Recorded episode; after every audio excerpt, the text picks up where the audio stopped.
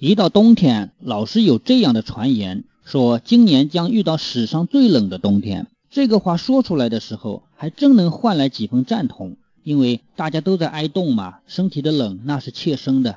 可是这只能说明传言者和赞同者都健忘啊！我小时候比这冷多了。我们课间十分钟的时候，有人从教室后面的屋檐下拿了一根冰凌，你知道有多粗吗？有我们的手臂粗啊！我们还抢着玩，不觉得手冷的。而且教室连门窗都是变形的，根本关不上。空调这种东西没听说过。那时候河面上捞来的冰也可以吃，嘎嘣嘎嘣的嚼。现在的河水，哼，想自杀可以省点农药钱。现在哪有那个时候的冷天啊？之所以老觉得比以前冷。第一个原因当然是健忘，第二个原因嘛，从空调房间里出去反而觉得更冷。第三个原因是年纪大了，没法发现当年的乐趣嘛。